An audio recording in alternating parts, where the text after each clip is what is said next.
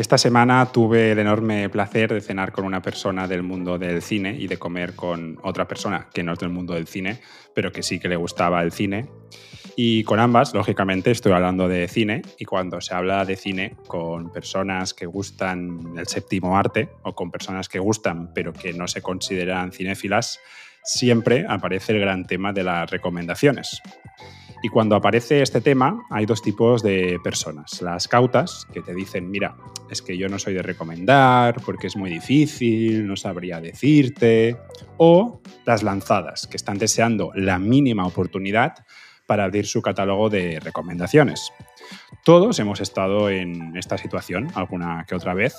Las primeras, las cautas, suelen tener algún truco, una clave para tratar de salir ileso de, de tal situación, por, ejemplo, Jaume Ripoll eh, dice que no le gusta recomendar, pero que cuando trabajaba en el videoclub de la familia, eso lo explica en su libro llamado Videoclub, pues cuando un cliente le preguntaba, él siempre le contestaba con otra pregunta.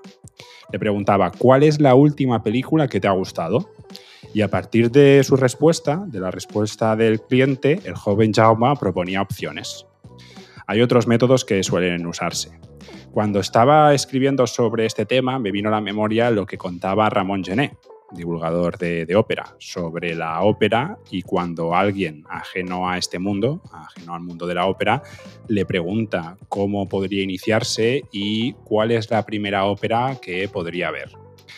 Ramón, tan ingenioso como siempre, decía eh, en esta entrevista que tenía dos tipos de respuestas. La primera era la, fácil y servía para escurrir el bulto. Decía, mira, ves a ver la Traviata de Verdi, apuesta segura. Pero la segunda, mucho más afectiva, decía Ramón que consistía en, lo siguiente. Decía que para recomendarte la ópera perfecta debía sentarse contigo, saber quién eres, de dónde vienes, cómo ha sido tu infancia, qué tienes miedo, si te has casado, si no, qué querías cuando eras pequeño, si lo has conseguido, etc decía que solo conociendo la persona que, que tienes delante puedes recomendar la ópera perfecta para esa persona porque alguien escribió esa ópera precisamente para ti, para personas como, como tú. Bueno, regresando al cine, a mí me gusta más eh, que recomendar, pues tal vez compartir aquello con lo que he disfrutado o disfruto y no tengo ninguna táctica especial para hacerlo de un modo u otro. No sé si los que nos escucháis que, sois, que sois pocos o, muchos, depende. O nuestros invitados regulares, X Eduard, ¿Tenéis algún truco que queráis compartir cuando os encontráis en una situación como esta? Cuando os piden, oye, recomiéndame una película, porque saben que, vosotros sois cinéfilos o que os gusta el cine y por lo tanto confían en vuestro criterio. Así que nada, programa número 20 y vamos con Roswood Sociedad Limitada.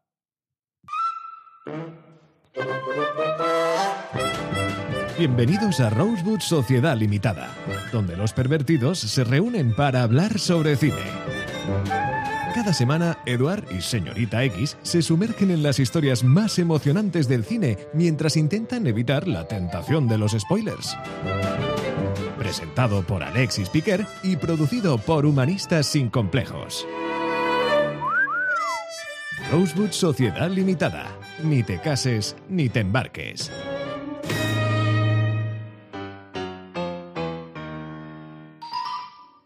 Yo sabía que Ramón Jané empezó con esto de la ópera por, una recomendación de Víctor María de los Ángeles, con la Bohème. Le recomendó que se escuchara la Bohème y se aficionó un poco a la ópera. Tengo entendido algo así. Fue su maestra, fue su maestra de, canto y piano. Eh, él ya era, ya era un estudiante. ¿Y no fue la primera ópera que le recomendó? Eso no lo sé. He leído bastante sobre, sobre Ramón Jané y, leí el libro de Si Beethoven pudiera escucharme y no recuerdo si esto lo explica. Yo sé que ella fue su maestra y, la que, y a la que le debe un poco todo, eh, pero no sé si, si, ese detalle ocurrió o no. Pero, pero, pero él daba clases de canto y de piano con ella, eso sí que, eso sí que lo sé. Pero bueno, da igual, o sea, al final lo que dice Ramón... Mencionaba, mencionaba esto que, Victoria de Los Ángeles le recomendó que se mirara a Bohem y se aficionó a la, ópera. Hmm. No lo sé, no sé. Pero bueno, a mí me ha gustado mucho la introducción, Alexis. Buenas tardes. Buenas tardes, X. ¿Qué tal? Una semana después, ¿cómo te encuentras? Fresca como una lechuga. Igual, ¿no? Pasa rápido, ¿no? El tiempo pasa rápido. ¿No te das cuenta? Antes de que se me olvide. Las navidades ya están aquí. Ya- Sí, ya están poniendo, de hecho ya están poniendo los turrones y los polvorones, me parece ofensivísimo. Vamos a montar nuestro propio club de la lucha eh, en contra de los turrones. En en- por favor, si es que hace 30 grados ahora mismo en Madrid, que me estás contando los turrones. Bueno, antes de que se me olvide, yo sí que tengo un truco, eh, un truco, nunca me lo había planteado hasta que he escuchado tu introducción, la verdad es que me ha gustado. Em, a mí cuando me piden que, re- que- que les recomiende algo, eh, primero le digo de qué tipo de género o de sobre qué te gustaría que tratase la película, género o algo parecido. Y segundo, le suelo decir que me diga un par de películas que le haya gustado para yo hacerme un poco una idea. Y ahí ya me puedo aventurar a, a recomendar. Vale. X, vigila con la temperatura que se va a notar que hemos grabado el mismo día, los dos capítulos. ¿La temperatura? Sí, la de Madrid. temperatura. Sí, no, está graciosillo, Eduard. Gracioso. No parece que vaya a cambiar mucho de aquí a una semana. No, no, ahora ha dormido bien. ¿Tú tienes algún truquillo? Porque tú sí que eras mucho de mm, como recomendar películas o usar películas, eh, sobre todo para ligar. Yo, yo recuerdo que tú alguna vez me habías dicho, si alguien te pregunta esta película, eh, utilízala. Pero no sé No. si, si tu, A ver, el, si, el si tu cine, conocimiento sirve para el, otros. ¿sabes? el- el cine es un buen filtro para, para conocer a una persona, porque preguntándole cuáles son sus, películas favoritas un poco, ya sabes de qué pie calza, y sobre todo si, si estás filtrando con, con otra persona, para mí es un buen, un buen filtro. Si quieres buscar algo fácil, siempre hay alguna película para, para captar. Y en general no me gusta mucho recomendar películas. En general. Es, es un tema. muy ¿Pero lo has hecho personal. alguna vez? Sí, sí, sí, muchas veces. Y si, si- si es con entornos de personas que si compartimos afición y tal, sí que me gusta, pero mi día a día no, no pasa por allí. Pues vamos a la cartelera. Yo recuerdo que, que la semana pasada fue una cartelera tensionada y vamos a ver si, si está...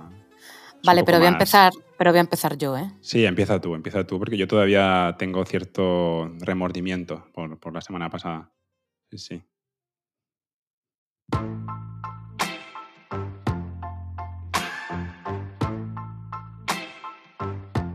La cartelera. Sometimes it burns, sometimes it hurts. When you say my name. Tú ya es la frecuencia X. Bueno, yo es que os traigo un peliculón. O sea, qué maravilla, de verdad, qué maravilla. Bueno, Es la misma que traigo racha, ¿eh? yo. Estoy en racha, llevo, llevo esta semana de cine, estas par de semanas ya. eh, Es que en verano lo pasé un poco mal, ¿eh? Estaba la, la cartera como muy estática, pero ahora ya vuelvo a sentir cosas. Bueno, em, yo os traigo una película de quizás, sí, quizás, sí, uno de mis, o mi director actual em, oriental eh, hasta la fecha. Yo no lo había pensado nunca así, hasta que, yo soy muy mala con los nombres, ya lo sabéis, hasta que un amigo mío me dijo, tienes que ir a ver esta película ya. Eh, y le dije, ¿de quién es? Me dijo, hombre, Ivana, de... Mira, ves, es que me cuesta hasta pronunciarlo. Hirokazu Korida. Creo que no lo he pronunciado nunca. Y yo, "¿Qui- ¿quién es ese? Me dice, Ivana, has visto todo sobre él. Entonces yo, empezando, mm, o sea, metiéndome en su filmografía, por supuesto. Es un director japonés que tiene películas. Yo la primera suya que vi eh, se llama Nadie sabe, Daremo Shiranai. Bueno, preciosa, toca temas de, de infancia, de familia, mucho drama social. Después tiene una película que no, es, no tiene mucho que ver con lo que él suele hacer, pero que es conocida, por eso os la digo, que se llama Airdoll. Mm, Sin más, a mí, pues bueno, pero luego tiene otra obra maestra que se llama Nuestra hermana pequeña, Un asunto de familia. La última conocida es la de Broker, que es muy simpática. Sí, esta Y es la es- que he visto yo. Vale, pues este año ha venido con, con Monstruo eh, y, y bueno, pues evidentemente yo además que no suelo leer nada de sinopsis ni nada, simplemente leí drama, familia y dije, perfecto. Y aparte se le juntaba el componente de que ponía el tema del colegio. Entonces, claro, yo fui pues mm, con una... ¿Qué comes, Eduard? Por favor, ¿eh? Nada. Bueno, Perdona, X. y, mm, Quería que incomodarlo solo. iba con muchísima expectativa y la verdad es que es una película que me encantó. Es diferente, tiene un toque diferente a lo que él suele hacer, quizás porque mete el tema de- de la, de la, de la, enseñanza, bueno, bullying, enseñanza. Es que es una película que toca varios temas de una manera muy magistral, ¿vale? Y además tiene tres líneas eh, como argumentativas que se van entrelazando. Es como una misma historia desde tres perspectivas diferentes. La del niño, la del docente y la de la madre. Entonces, lo juega de una manera muy bonita. A mí me gustó muchísimo. Entonces, bueno, pues sin más que la he gozado bastante. El cine estaba lleno y lleno de, ni- de gente muy joven, porque era la fiesta del cine, y eso que la vi en Los Golem, que es un cine serio en el que casi no se puede ni mascar chicle. Pero muy bien, ¿eh? Muy bien. Así que vamos, recomendadísima. No solo esta película, sino el director, porque no fue. ¿Dónde la fuiste a ver. X? Lo acabo de decir en los cines Golem. A Eso, vale. Pues intentaré ir mañana porque la quería ver. No, no me ha dado tiempo, pero, la, la quiero Pues, ver. pues, pues yo tengo el, el código de descuento. Si me lo quieres, pídemelo. Vale. Tú también la has visto, ¿no, Eduard? Sí, sí, sí. a- a- Por lo mismo Como que no, X. como no nos cuentas nada. Perdonad, chicos. Estamos resentidos. Esta, esta semana estamos resentidos, tanto X como. Ah, sois gente resentida en general. Sí, yo fui a ver también Monstruo, que me gustó mucho.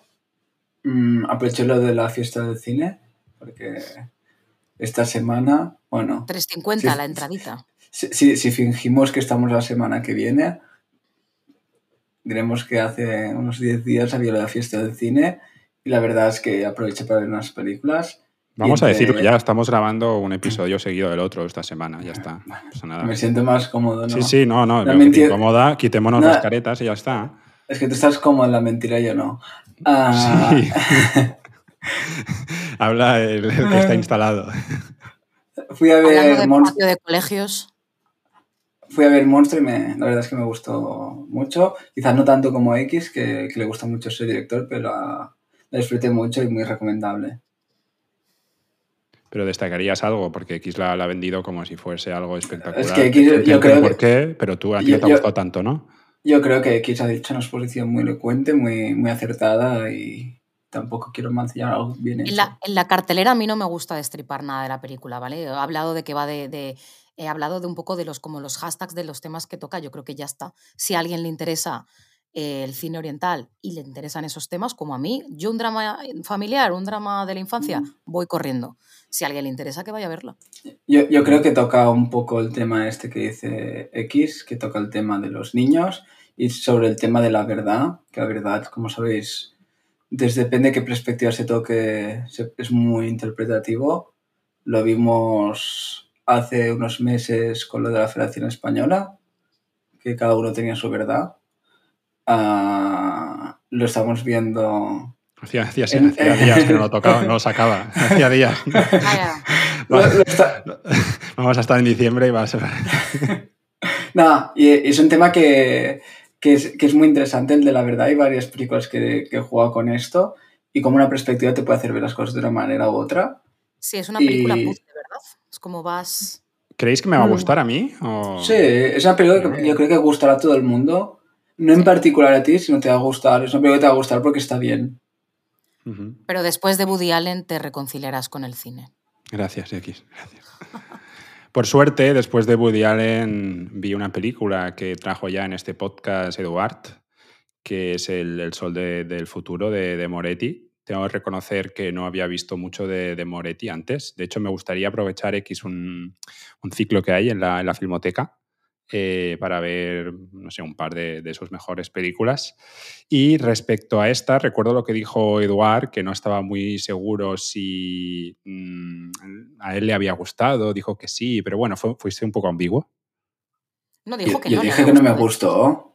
Dije que no me gustó abiertamente. Ah, que no Sí, te sí, no gustó. fue- No fue nada sí. ambiguo. Ah, pues yo- Pero fu- la elocuencia personificada. Y mira que nunca he escuchado otro podcast nuestro y tú te los vuelves a escuchar y a editar. No, Ah, pues, entiendo. no, pues no sé por qué yo me quedé un poco con la idea de que De que, No bueno, me pues gustó sí, nada. pero no. Bueno, bueno. No, no, no, nada dubitativo. Yo creo que fui muy binario Lo que, sí que, respondiendo. lo que sí que creo que me dijiste, o a lo mejor estoy loco y hoy estoy fatal. Bueno, y en el otro podcast también, porque es el mismo.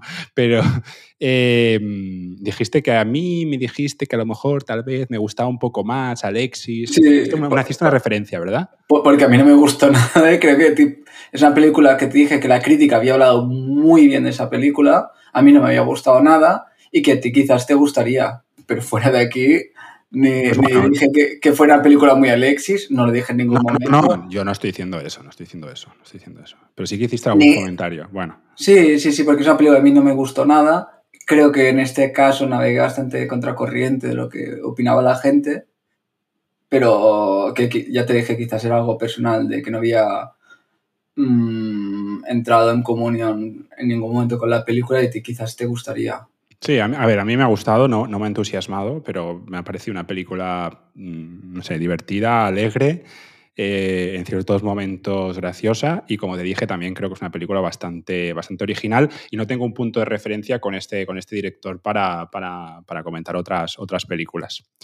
Pero me gustaron que hay referencias que hay referencias como cinematográficas dentro de la película. Eso me, me- me- gustó, me hizo que pasara un buen rato. Después también todas las referencias musicales eh, que pasan en la, en la película, con un tributo a Neta Franklin y después también a, a Franco Viato con la, con, la, con la canción esa de Boglio Verderti Danzare. También me, me gustó bastante, pasé un buen rato. Después también es una película que habla de, de- política, eh, exponiendo por qué el director porque cree que el, que el Partido Comunista de Italia no debería haber seguido apoyando a la, a la URSS. Y es una película también que hace cierta autocrítica sin yo conocer demasiado al, al director, pero un poco de- de- del, del alter ego que, que, él, que él realiza como personaje en la, en la película. Entonces, no sé, ya te digo, no, no, me- no me entusiasmó, pero, pero, pero pasé un, un buen rato. Y creo que eso es, es importante y es una película optimista que también me, me gustó por eso. Yo tengo Chicos, yo un poco tengo- director. Hmm. Yo no, he, yo no he visto creo que nada de él. Alexis ya me contará si hay algo interesante para ver en la filmoteca y quieres que vayamos. Pero Vale. una cosa antes de que se me olvide. Mm, hay una persona que me ha recomendado muchísimo que vayamos, eh, alguien que nos escucha, nos ha propuesto, dice que le gustaría que fuéramos a ver, eh, para que comentáramos de manera conjunta la nueva película de, Vic- de Víctor Erice, que es la de Cerrar los Ojos, y la ponen en los Renoir. Yo la Dura- tengo pendiente. Dura tres horacas, ¿eh? O sea, entonces... Yo iré seguramente pero- a verla hoy. Pues me han dicho que es una maravilla y entonces, bueno, quizás mm, entre el lunes o el miércoles seguramente vaya. Lo digo por, bueno, por si también vais, os lo proponéis. Lo digo porque son tres horas, ¿eh? o sea, hay que, hay que encontrar el tiempo. Yo intentaré ir a verla la semana que viene. Yo, ayer la quería ir a ver con, con Novillo y, y su pareja. Y, y ayer los Renoir ah, petaron en Barcelona. ¿Sí? Sí, tenían problemas de conexión y no podían no podían no, no podían emitir ninguna película y la gente se quedó fuera de la calle. Ese es el Club de la Lucha X, que están ya boicoteando los cines. Fue Pues, ayer los 6 de octubre no. Una muestra más del capitalismo que quieren reventar. y, me, y me llamó que no que al iba. Realmente me sorprendió mucho. Los Renoir como siempre tan limpios y, y eficientes. Pues te diré una cosa, ¿eh? Los Golem olían fatal el otro día, o sea que realmente ya no te puedes fiar de nada. Los movie. Y los Golem Bande, Bande, que son unos cines serios, Ah, ah, los Golem. Los Golem van de serios. Eh, estamos en el, en el- Antes de pasar a la película, recordad a todo el mundo que estamos en el episodio 20, eh, que tenemos nuestro propio canal y, que, y todo esto de los invitados que ya venimos del, del pasado, ¿vale? Y vamos a la, a la película que hoy tiene el, el placer de presentarlo el señor Eduard.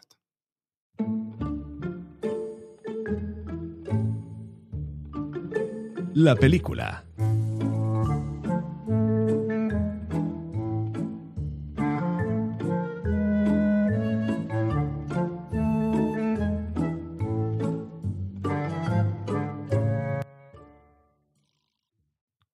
¿Qué nos traes, qué nos traes hoy, querido Eduard? Te pareces a mí hablando castellano, ¿eh? Ya, ya, todo se contagia, todo se contagia. Pues solo coges lo peor. A ver, ah, como sabéis, ah, este espacio está patrocinado por nuestros amigos de Filming y tengo que buscar una película que siga cronológicamente a lo que, lo que iba haciendo y que esté en el catálogo de Filming. Tu curso, ¿no? Tu, tu curso de, de cine que estás haciendo en este programa. Totalmente Mal, gratuito. mal iríamos que hicieras un curso conmigo.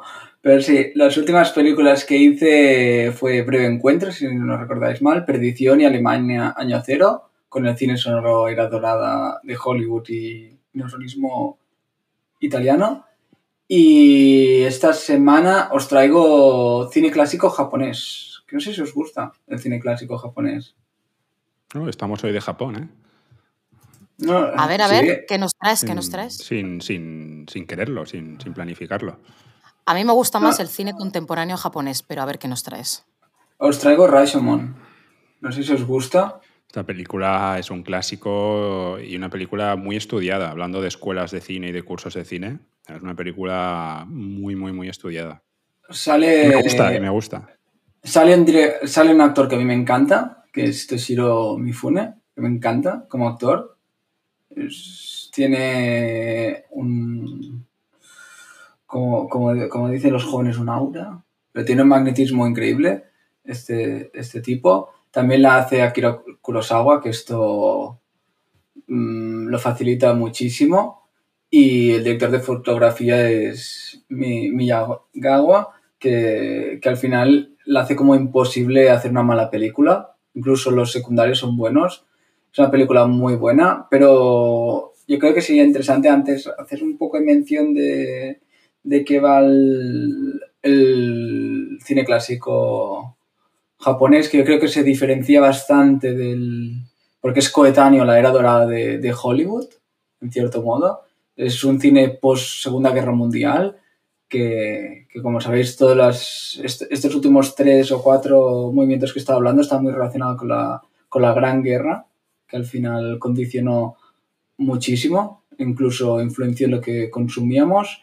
Yo creo que, que en cierto modo el Japón se cogió su propio camino, porque japoneses siempre han vivido un poco aislado y tienen esos valores tradicionales japoneses, siempre va mezclado con modernidad, ¿eh? influencia occidental, pero tiene un estilo visual muy único. No sé si coincidís conmigo con lo que digo, ¿eh? lo que voy diciendo.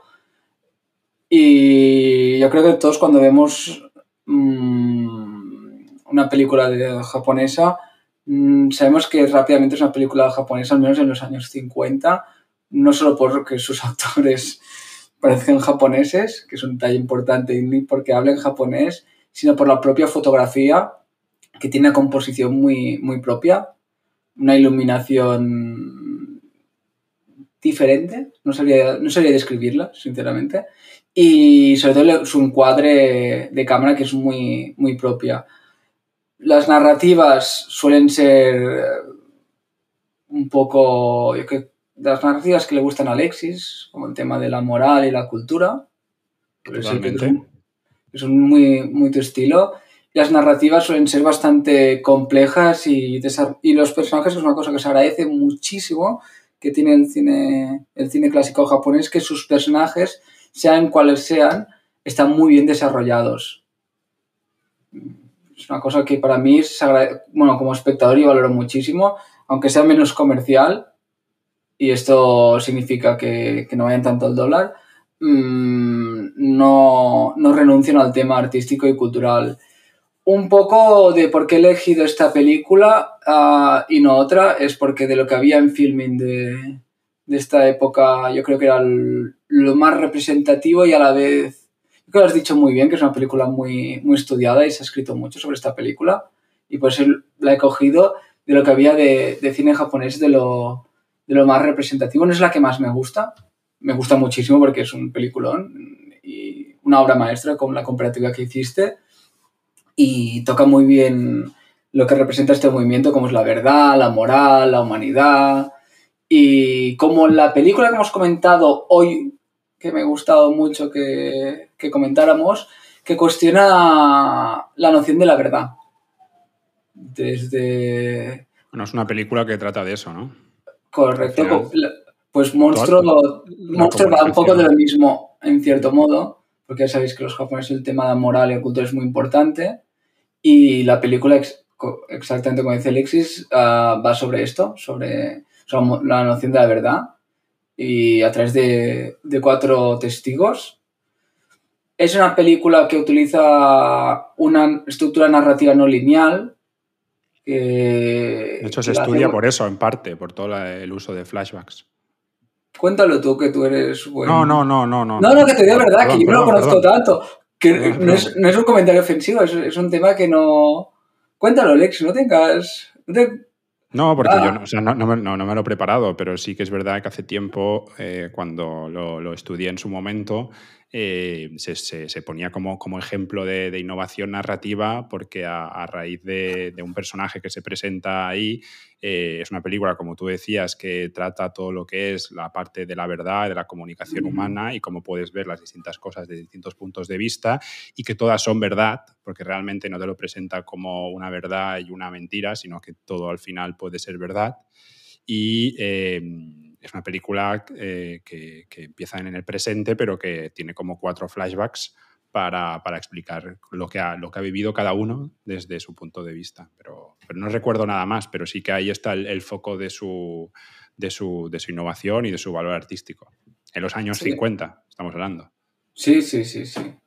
Y, y nada, de estilo visual y temas un poco ya os, ya os he contado. Es lo que representa este movimiento. Y yo creo que, que esta película ayudó mucho a Japón, que ya estaba puesta en el mapa, pero ponerla aún más y mejorar el, el legado de, de esa época, porque es una película yo creo bastante, bastante caudal y que representa muy bien lo que fue y está muy bien. Insisto, no es de mis... No, no te la pondría entre mis tres películas favoritas. De hecho, yo quería traer, porque estaba en filming El infierno y el odio, pero yo creo que es poco representativa, igual que los cuentos de Tokio, que ya no están filming, pero es una maravilla, vale mucho la pena verla. Es un movimiento que no sé si, si a X le gusta particularmente, sé que le gusta mucho el cine asiático, pero no sé si esa época. Yo de, o sea, de Kurosawa tengo mucho pendiente. Es, una, es un director que por algún motivo, el cual desconozco, puede que no haya ningún motivo, mm, me falta muchísima filmografía suya. Muchísima filmografía suya. Mm, Entonces, bueno. Pero bueno, a, mí, es que- que- a mí me gusta mucho, mi hermana es, está muy obsesionada con Misoguchi y siempre me recomienda su cine. Yo, yo siempre he sido enamorado mucho de Ozu y de... Ozu me gusta muchísimo, al igual que Kurosawa, ya sabéis que está entre mi top 3 o Ozu, 5 de Ozu películas. también lo he visto más. Por eso, cuando habláis de Kurosawa, yo a veces me mantengo un poco al margen porque siento que no, no lo controlo demasiado bien. Y de cine oriental yo conozco más, creo, que contemporáneo. Una pregunta que te quería hacer, X, que no es una... es- quizá te he preguntado alguna vez, pero a ti la animación japonesa para ti es algo a tener en cuenta en la historia del cine y tener un, digamos, un, un gran peso en la historia del cine o bastante irrelevante. No, no, no, no, no. La No animación sé si te japonesa es- mucho, ¿no? Y... Me encanta la animación japonesa. Yo de animación japonesa he visto muchísimo. ¿Vale? No tanto de anime. Este tema ya, esta conversación ya está grabada en algún podcast. Puede ser, ya sabéis, mi problema de memoria no llega a los de Alexis. Es un tipo... He, Mis lagunas son diferentes. yo he visto bastante animación japonesa. Bastante animación japonesa y, oriental en general. No soy especialista para nada en tema anime, ni en manga. Pero, pero sí, y sí que creo que, por supuesto, el- la animación japonesa y luego el anime marcan, obviamente, ya no solo un estilo, sino una manera, mm, al final, narrativa de contar historias. O sea que sí, sí, sí, sí, sí. sí. Pues por eso te quería decir, porque en un, en un par de semanas está en España la de El chico y la garza, que es de los mismos estudios. y dicen que pinta muy bien. La pasaron por, por el Festival de San Sebastián y recibió muchas buenas críticas que me imagino que ya tienes apuntada en la agenda. Sí, sí, sí. Yo las animaciones japonesas me las suelo ver casi todas. X, te tengo que cortar porque Alexia empieza a hacer esa cara de policía. Eso quiere decir que tenemos que pasar a su sección. Eh, el año que viene podríamos ir al Festival de San Sebastián. X, ¿qué te parece? Si nos lo pagan nuestros patrocinadores futuros, claro, por supuesto. Vale, vale, vale. Pues cerramos esta sección de la película y vamos a la sección eh, juegos.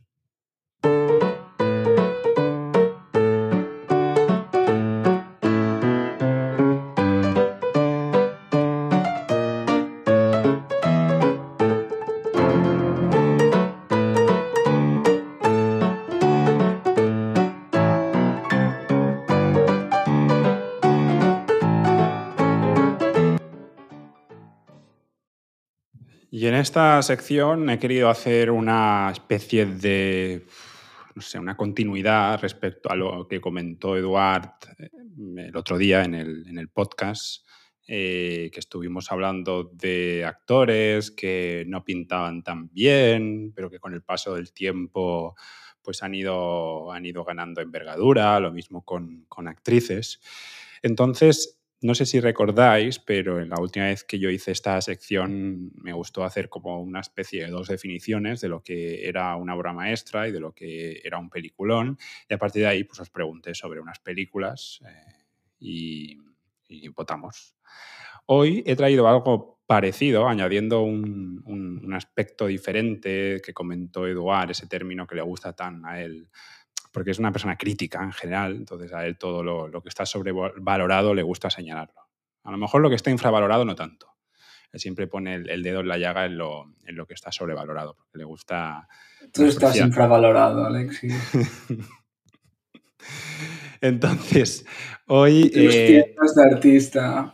Hoy, hoy os traigo una, una- una lista de actores y actrices. Me gustaría que me dijeseis si para vosotros son buenos actores o actrices, malos o sobrevalorados o infravalorados. Tenemos esas cuatro, cuatro categorías, ¿vale? Eh, Vuelve a repetir que lo apunto en un papel. Me estás tomando el pelo, ¿no? No, no, no, de verdad, de verdad. Me lo tomo en serio el juego yo. Ah, vale. Entiendo que, que sabemos o podemos coincidir un poco en lo que es un buen actor o actriz y en lo que es un mal actor o actriz. Y partiendo de, de ese punto, si queréis lo, lo discutimos, pero el tiempo es, Mm. es- es limitado. Tenemos que decir de los nombres que yo voy a proponer si son buenos actores o actrices, malos actores o actrices, sobrevalorados o infravalorados. Vale. Están claras las reglas, ¿no? Sí. sí, Adelante. sí, sí.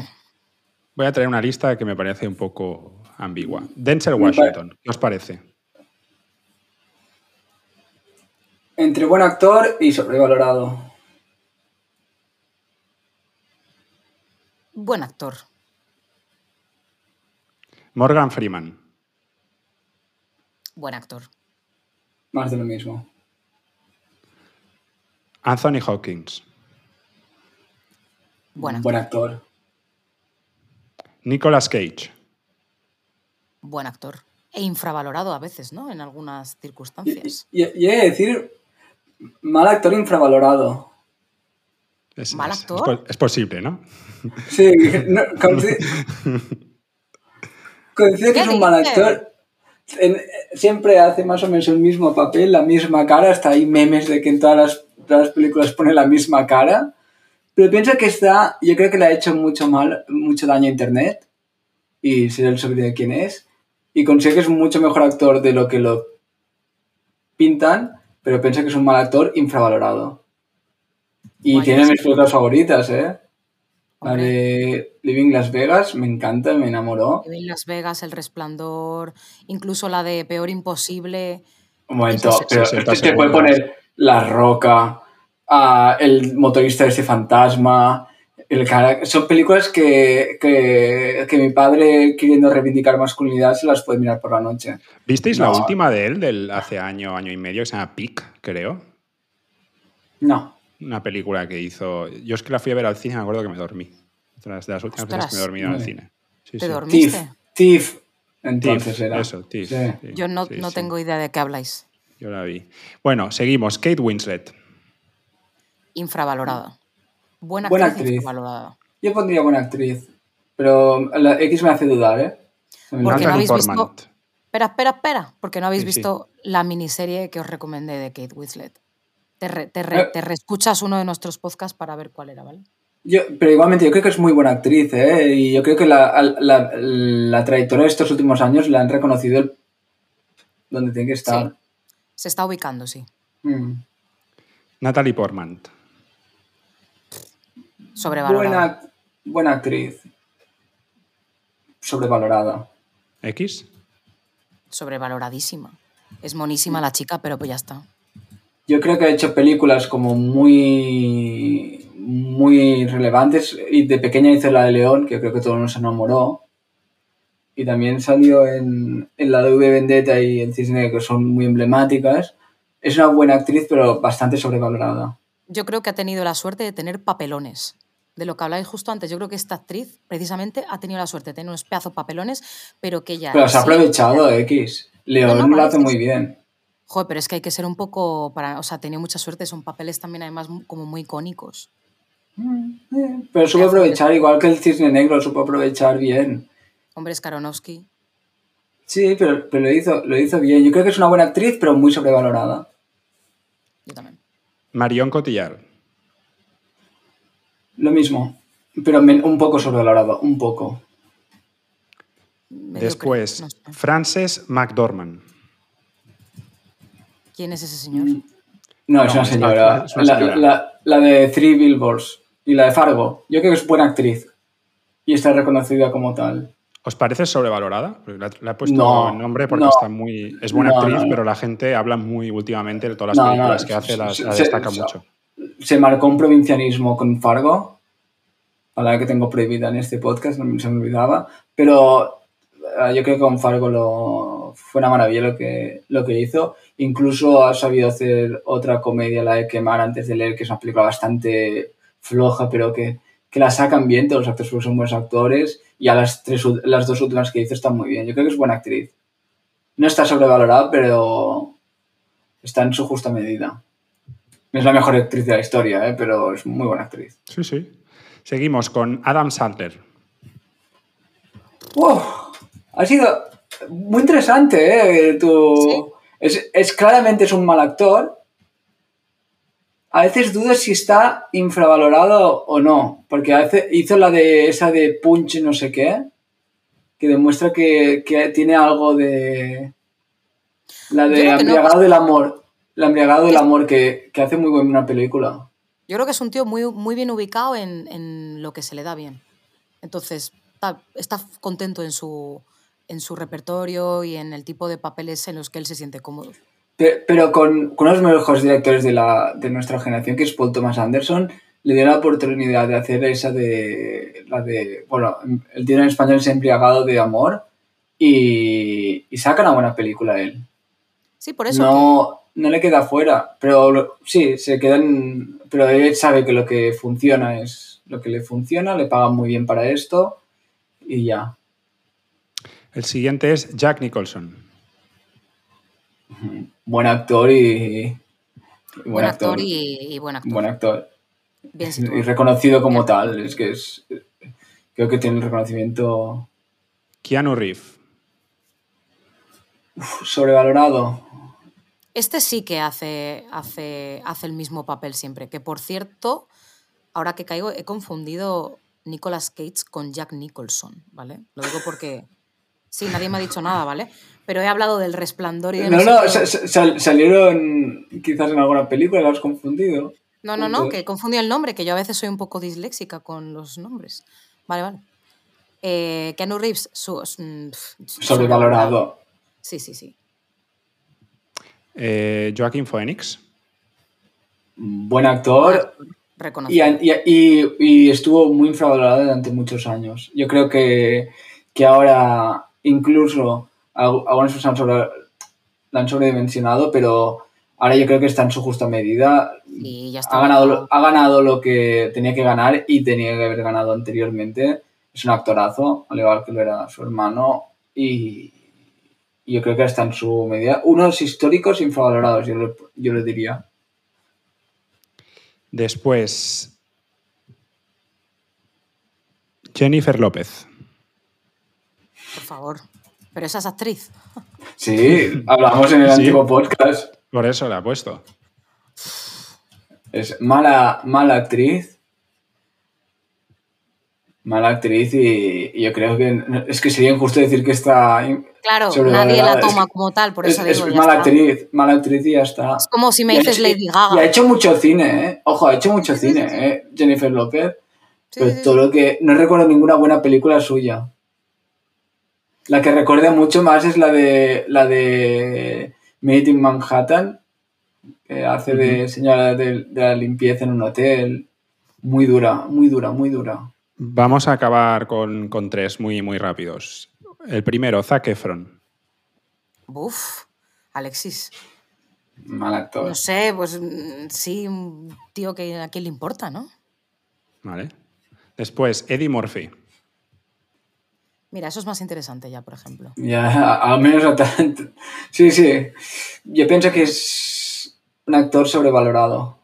Mal actor, pero sobrevalorado. Sí, puede ser. Puede ser. Y el último, como actor, Woody Allen.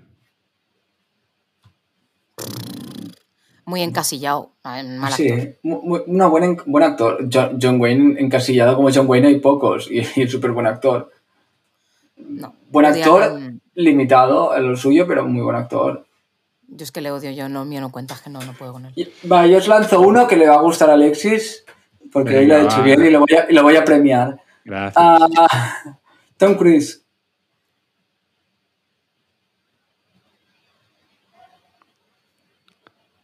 Mal actor, infravalorado. ¿Sí? ¿Mal actor dirías? Tom Cruise. Hmm. Yo- yo- yo- ha hecho películas. mm, Pero, yo creo que la- ¿no ves? Ese, es el tema. Tienes Me- que destacar ya esas, esas tres, cuatro películas. Ya, ya, ya. Sí, en general mediocrillo, Pe- ¿no? Pero analizando, Pero, un analizando momento, su- un momento, que, que- que el momento que has hecho Magnolia, ya te puedes. ya te puedes retirar, ¿sabes? ¿Tú le darías un papel de protagonista en tu película? Sí, sí, me, a mí me hace un papel como el de Rayman, que tampoco es para destacar mucho, pero como el de Rayman, o el de Ace, Ace White Shot, o, o lo que te he dicho, es que el Magnolia para mí es, es que lo hace increíblemente bien. Increíblemente bien. No que es un, según, según Figueres es un falso este tipo, pero yo creo que es un tipo que ha vendido un papel, sabe que es muy rentable este papel, lo que decía antes X con Adam Sandler, este tipo sabe que tiene un, un ahí una cosa que, que le permite que sus hijos, sus, el hijo de sus hijos y, y más puedan vivir de, de su trabajo y ya. ¿A quién, le, a actor. quién- a- a quién le darías eh, tu papel protagonista? ¿A Tom Cruise o a Bradley Cooper? A Tom Cruise. Vale. Bradley Cooper me parece sobrevalorado, ¿ves? Sobrevalorado. Pues con esta última opinión que tenía que, que meter Eduard, pasamos a tu sección X, a la FEM Fatal. La Femme Fatal.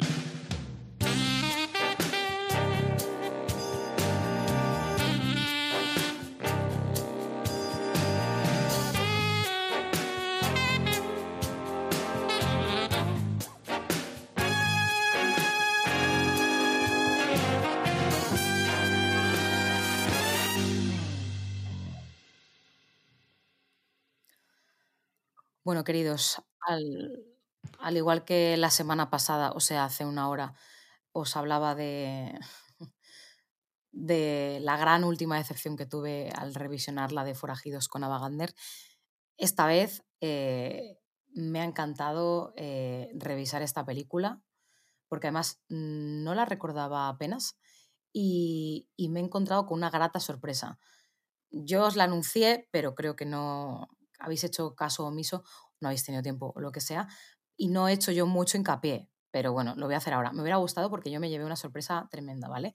Hablo de mm, nada más y nada menos de Las amistades peligrosas. Ese es el título en castellano, el título original está en francés. porque realmente el título original es Dangerous Liaisons, que técnicamente en francés la traducción es enlaces. O sea, no es exactamente amistad, es como enlace de, de relación. ¿Vale? A mí me gusta mucho X, ¿eh? Dices que no pusiste hincapié, es me... Sí, Vale, pero, sí, como no dijiste, pero no dijiste si la tenías fresca, si no la tenías fresca, si la habías revisado. No dije nada. no dijiste nada, ¿vale? Has estado callado Eso es. toda eso la es. semana. Entonces, bueno, es una película de, de un director eh, británico, Stephen Frears. No he buscado nada más de este señor ahora mismo y no lo voy a buscar, no me interesa, tengo bastante más que contaros. Entonces, el reparto es bastante guay.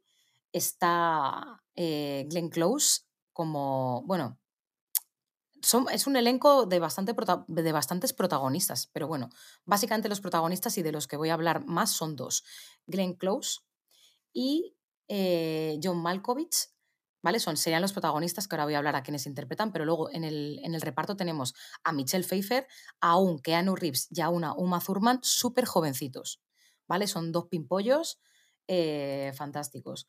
Esta película eh, ganó el Oscar en, en, 19 en la edición de, lo- de, 1980 de, 1800 de 1989 a- al, al mejor guion adaptado. ¿Vale? ¿Por qué mejor guion adaptado? Porque es una adaptación cinematográfica de la novela de Pierre de Chordelos de Laclos, al cual, si no lo conocéis, se le ha comparado bastante a nivel literario y temático con el Marqués de Sade por el tema de que era bastante revolucionario, un poco viciosillo, bastante polémico, le gustaba saltarse bastante las normas y estamos hablando de que es una novela eh, de finales del siglo XVIII, entonces en Francia. Por lo tanto, bueno. Em, así que nada, voy a contaros un poquito, un poquito el argumento, ¿vale? Em, hemos dicho que tenemos dos protagonistas, ¿vale? Mi sorpresa era que, claro, en la portada de la película aparece un trío, ¿no? Un trío, eh, Michelle Pfeiffer, Glenn Close y John Malkovich, y dije, bueno, ya está. ¿no? Ya he comentado otras películas en las que, en las que había una femme fatal y luego se había un trío amoroso y demás, pero no. ¿Vale? Aquí tenemos a Glenn Close, que interpreta, la, interpreta a la marquesa de Mertreuil, que digamos que sería una de las femmes fatales de esta película, y luego tenemos a John Malkovich interpretando al vizconde de Malmont, de Valmont, que sería el otro femme fatal, ¿vale? Mi sorpresa fue eh, que me he encontrado con una película en la que realmente hay una especie de lucha de dos personajes que son femme fatales a la vez. Muy curiosa, ¿vale? Bueno, voy a contaros un poquito el argumento. Eh, tenemos a esta marquesa de Merteuil que es viuda, ¿vale? Es una viuda de, evidentemente, súper buena reputación, intachable, que, mm, que al principio de la película recurre a uno de sus amantes porque se sobreentiende con las miradas, cómo se hablan, que han sido amantes, han sido más bien, parece que en pasado, pero tienen muy buena relación y se trata precisamente de este vizconde de Valmont al que interpreta John eh, Malkovich. ¿Y por qué le reclama? Bueno, pues porque como buena mm, condesa e oci- marquesa ociosa, pues em, ella quiere vengarse de, de, uno de los condes que también fue amante suyo y al final decidió comprometerse con otra persona. eh, decide vengarse de él porque ahora este, este conde, viudo pues no sé cuántas veces ya, pretende casarse con eh, Uma Thurman, jovencísima, que es Cecil de Volans, que es la hija de la prima de esta marquesa, ¿vale? Es que hay un lío ahí de familias eh, interesante, ¿vale? Que acaba, que es una quinceañera que acaba de salir del convento. ¿Vale? Entonces, al parecer, el conde este, el conde Batiste, al, el cual rechazó a, a la marquesa de Mertuil, tiene fama de que le gustan muy puritanas, ¿vale? Entonces, a la marquesa de Bermuil dice, a ver, eh, vizconde de Valmont, que insisto que es otro fen fatal que tiene mucha, mucha, mucha fama de mujeriego, de rompecorazones, de encandilador, etc. Le dice, lígatela, ¿vale? Adiéstrala en la cama con la excusa de decirle que, que a los hombres os gusta que las mujeres sean muy experimentadas para que cuando se acueste por primera vez con el conde Batiste, este conde flipe, porque claro, él piensa que se va a acostar con una virgencita y se va a encontrar con, con la diosa del sexo, ¿vale? Es, o sea, la película empieza así, muy interesante. Entonces, bueno, se va desarrollando, el vizconde de Valmont dice que no, porque es una presa súper fácil esta quinceañera. Dice, por favor, yo tengo una reputación, así que no, no voy a coger una presa tan fácil. Me voy a ir a ver a mi, a mi tía por ahí al campo, porque se rumorea que está recibiendo visitas de, de de- del personaje que, interpre- que interpreta Michelle Pfeiffer, que es Madame de Tourbel, que es otra viuda también súper megapuritana, súper religiosa y demás. Entonces, esta que ya es mayorcita y que es mucho más rígida, sí que le interesa, ¿vale? Entonces ahí le dice, vale, vale. Dice, pero si lo consigues, ¿vale? Cuando vuelvas, eh, tienes que, que, que- que intentarlo con, con- con esta otra, con la Cecil. Dice, ¿y, ¿y qué gano a cambio? Y como es un poco viciosilla, le dice que, que lo hace por, por una noche de sexo con ella, ¿vale? Como un remember, ¿vale? Porque se entiende que han sido amantes, ¿vale? Hasta aquí todo bien, ¿vale? Pues tienen una relación diplomática, todo bastante guay. Lo interesante empieza a ser cuando él, el vizconde de Valmont, empieza a seducir a esta Madame de Tourbel, que es Michelle Pfeiffer, en la casa de campo de la tía, y se empieza a enamorar. Se empieza a enamorar, se sobreentiende que es un señor que no se ha enamorado en su vida, y al final, tras mucho esfuerzo, muchas idas y muchas venidas, acaba eh, encandilando a esta Madame de Tourbel, ella cae en, en sus brazos, se acuestan, se prometen amor eterno, etc. Y cuando él vuelve a contarle a, a la marquesa de Merteuil, que es Glenn Close, que finalmente lo ha conseguido, ella se empieza a poner súper celosa porque descubre en su mirada y demás que está enamorado. Y de verdad que se pone histérica. Entonces ahí realmente te das cuenta de que hay una lucha de egos, una lucha de, de fatal, porque ella tiene sus amantes y demás, pero le, le da rabia perderle a él. Entonces, tal es tal cual que él, incluso enamorado, tiene una relación tan fuerte con esta mujer, con Glenn Close, que cuando ella le dice, si quieres que, que tengamos nuestra noche de sexo, cuando, cuando, cuando me acompañes, o sea, cuando realmente realices el trato que tenemos de acostarte con, con Uma Thurman, con Cecil de Volans, tienes que abandonar a esta Madame de Tourbel porque yo así de enamorado obviamente no te soporto. Y él eh, acepta y rechaza a Michelle Pfeiffer, la deja eh, la- vamos, además de una manera bastante agresiva, la rompe el corazón, tanto es así que como buena femme fatal masculina, eh, Michelle Pfeiffer eh, enferma de, de- del disgusto, porque ha sido, porque claro, al final ni se va a casar con este señor, ha sido una pecadora, bueno, bla, bla, bla, ¿no? O sea, le pone su mundo patas arriba y al final muere. Michelle Pfeiffer muere, ¿vale? La marquesa de Merteuil, no obstante, cuando ha dejado a Michelle Pfeiffer, dice que ni hablar, que no se va a acostar con él, ¿vale? Y que realmente todo esto era una venganza de ella en contra de los hombres como él. Ojito a la vuelta de guion que tiene, que tiene la película. Y, mm, y él dice, no me lo puedo creer. Incluso le da un bofetón y le dice, pero ¿cómo que no te vas a acostar conmigo? ¿Cómo que no esto es posible? Y ella le dice, no, no. Dice, pues eso o la guerra. Y dice, la guerra. Entonces ella se va con otro amante que tiene y, y él por fin se acuesta con, con Uma Thurman y la convierte en su amante oficial. Y resulta que Uma Thurman y el amante de la condesa se gustan, porque tienen la misma edad y se gustan. Y cuando. Y se, y se mandan cartas en plan muy quinceañero.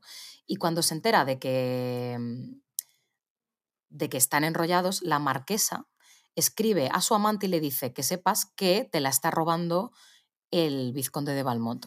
Así que tiene lugar un juicio, o sea, un juicio, un duelo a muerte en el que eh, Keanu Reeves mata al vizconde de Valmont, que es John Malkovich, y, eh, y la condesa, cuando se entera, evidentemente rompe a llorar, destroza toda, casi toda su mansión y casi le da un ataque al corazón porque ya está enamorada del vizconde de Valmont.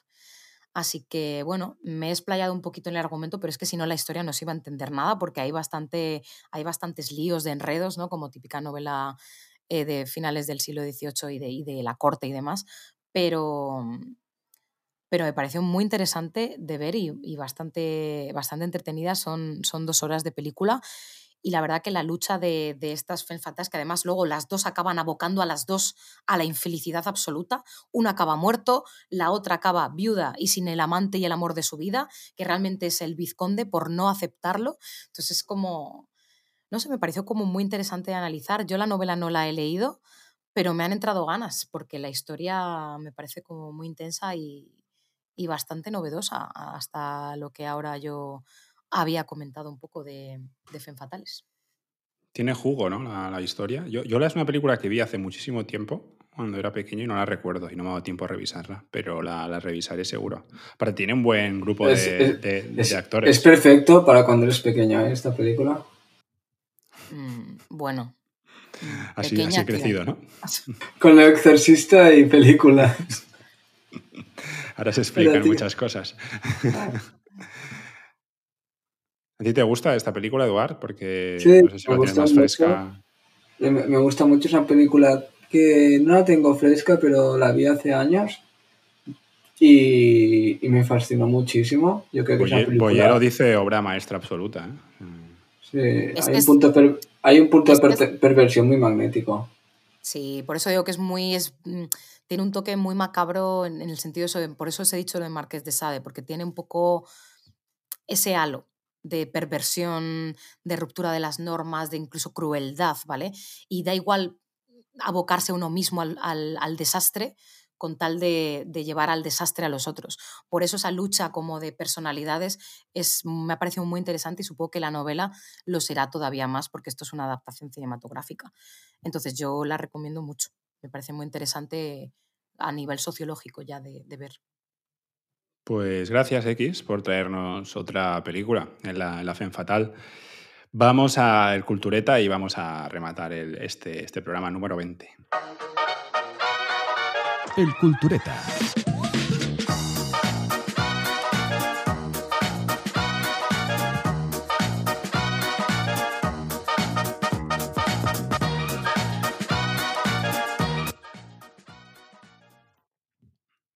En el otro podcast os pedí una película relacionada con atraco de bancos, que es un tema que bastante manido en el, en el cine. ¿Y quién me- nos trae esto hoy? Yo os traigo Tarde de Perros, que, que es una película, de- de Sidney Lumet eh, que han subido hace poco a, a Filmin, eh, porque Filmin ha llegado a un acuerdo con, con Warner Bros. No sé si estabais al, al corriente, pero es otro hito en, en la historia de la, de la plataforma. Y han subido... Y me pareció muy, muy, muy, muy, muy, muy original. Me pareció muy, muy original. Eh, no sé si la habéis visto. Bueno, Eduard, tú sí. Eh, Sí, me, sí me gusta bastante- mucho. Sí, sí, Yo sí, no, es o no me acuerdo, no lo sé. Lo estaba pensando, no. Que... Eh, X, ¿tú qué, has traído? Pues a mí la primera que se. O sea, mm, es que había muchas que se pasaban por la cabeza, pero no estaba segura de que fueran de bancos. Es como tú dijiste concretamente de bancos, dije yo, bueno, ahí me volví un poco loca. Y la que creo que coincide con tu petición es eh, Baby Driver, que es una peli del 2017 en la que sale, mm, bueno, entre otros, eh, John Hamm, que es el de. Es, el, es Donald Draper de Mad Men, ¿vale? Por eso me acordé precisamente. Y bueno, mm, a mí me gustó en su momento, esta no está en Filmin, está en Netflix, pero bueno, es un thriller, por así decirlo, que mezcla un poco acción, comedia y crimen, atracos, coches. Eh, no está mal, no es un peliculón, pero bueno. no es un todo género que te guste mucho, ¿no? A ver, de manera secundaria sí, o sea, yo lo primero que pensé fue en Bonnie and Clyde, pero claro, mm, Thelma y Luis, sí me gusta el, el- el rollo huida, pero tanto como atracos a bancos... mm. Bueno, ¿y tú qué tal, Eduard? ¿Has tenido tiempo para, para escoger una película? No sé. Sí, casi cojo la tuya, de hecho. Ah, ¿la habías pensado? Sí. Lo he pensado que solamente la cogerías porque te la recomendé hace poco y me he decantado por, por el Círculo Rojo. No sé si habéis visto. Cu- Cuéntanos más sobre esta película. Ah, esa película que sale, ¿os acordáis de actores infravalorados o desconocidos que salió un día de Yves Montand? Sale él y Alain Delon, mi gran amor. Esa película de, de neo-noir y, y robos y atracos. Un poco el argumento que conocemos todos de, de, de las películas de robos y atraco con, con un aire mucho de cine negro, que ya, ya se utilizó el término en esa época de neo-noir porque ya hace 20 años que, 10 o 20 años que ha pasado de moda, pero está el cine negro y para mí es una, una joya. Yo os la recomiendo mucho si no habéis visto. Está en Filming además y en Prime Video, Me la apunto. por los que no tengan. La veremos Y os La veremos. recomiendo porque es, es un peliculón, de verdad. en francés. Muy bien. Tú Pues. hablas bien además francés, ¿no, Alexis? Sí, sí, Hoy has sí. mejorado últimamente. He mejorado, he mejorado. Y eh, me, me viene bien para practicar. Eh, para, la- para el siguiente podcast, ya el número 21, os propongo un, un tema nuevo y es que me gustaría que recomendarais una serie, vamos a empezar a entrar en el mundo de las series, de comedia. Si tuvierais que recomendar una serie de comedia, ¿cuál sería? Ah, vale, yo lo tengo clarísimo ya. Sí, yo creo que Eduard también, a menos que me sorprenda, pero Soy muy previsible en ese aspecto. Sí. Bueno, podéis recomendar otra y romper con tu... Nah, la mía no la, no la esperáis, porque creo que mención. nunca he hablado de ella. Es que tú no, tú series de comedia no, no- nunca hablas, Por- X. Por eso la tengo clara. la comedia es un género que no, no frecuentas mucho. Tú eres más de miedo, de Depende, intriga, a de rebeldía. Las comedias tal cual así, por ejemplo, un Friends, si entra dentro de comedia, yo no lo voy a aborrecer. Sí, entraría. O sea, claro, pues ese tipo de series no, a mí es verdad que a mí me aburren mucho, sobre todo si hay palmadas te obligan a aplaudir cuando mm, ese tipo de formato de series mm, vomitivo. La que te traeré yo te acabaría enamorando. Ya veremos. Tú, lo, ya tú lo veremos. tienes claro, ¿no, Eduard? No, no, no, vas a romper, ¿no? Con tu enamoramiento. Quizás traigo otra cosa, pero me sorprendería a mí mismo. Bueno, tienes tiempo ahora para, para pensar. Y cerramos este capítulo número Ah. 20X, que hablábamos en el, en el anterior de que si vamos a hacer una celebración, bueno, sí, un, un capítulo más, pero vamos, vamos cumpliendo, vamos cumpliendo años. Gracias, X, eh, por, por estar de nuevo aquí en este podcast, regalándonos toda tu dulzura e inteligencia. A ver, a ver si la semana que viene comentamos a Erice, que tengo A ganas. ver, dice. Eso, eso, eso. Y a ti, Eduard, de nuevo, muchas, muchas gracias por, por estar aquí. Y agradecer a otros espectadores por, por la Sí. infasta cantidad de dinero que te envían No, mensualmente. ¿Cómo se nota que el dinero es importante para ti? Porque siempre estás con el dinero. Fíjate Sí. que yo no lo menciono y a mí se me olvida, se me pasa. Sí. ¿Qué quieres? Un micro bueno, nuevo, ¿no? ¿Quieres un micro No. nuevo, no? Yo, yo creo que no me entiendes porque ya lo hago yo por ti, pero Un, or- un ordenador, por favor, para que no se le escuche el sonidillo ese. Ed- Eduard piensa más que yo en, en el dinero para este proyecto, la verdad. Pero no, ahora la empresa me ha dicho que me daría un ordenador nuevo, así que no te preocupes, X. ya sabes que yo priorizo la, la fama eh, versus el dinero, Claro, la posteridad. la posteridad. ¿Tú pagarías dinero para, para la gloria? Posiblemente, posiblemente. Gracias, Alexis. Nos vemos la semana que viene. Nos vemos la semana que viene, chicos, y a todos vosotros eh, y vosotras que estáis ahí escuchándonos semana tras semana. Cada vez sois más. Esperamos no, no defraudaros demasiado, aunque, aunque bueno, no, no siempre lo, lo conseguimos. Y eh, recordad que esto, que estamos en un nuevo canal y que en estos meses pues vendrán, vendrán invitados y espero que, os sorprenda un poco y que nos lo pasemos bien, que de eso se trata. Veo a reírse, me encanta que, que esté alegre, que se lo pase bien y eh, despedimos este programa. Nos vemos en el Rosewood número 21. Eh, cuidaros.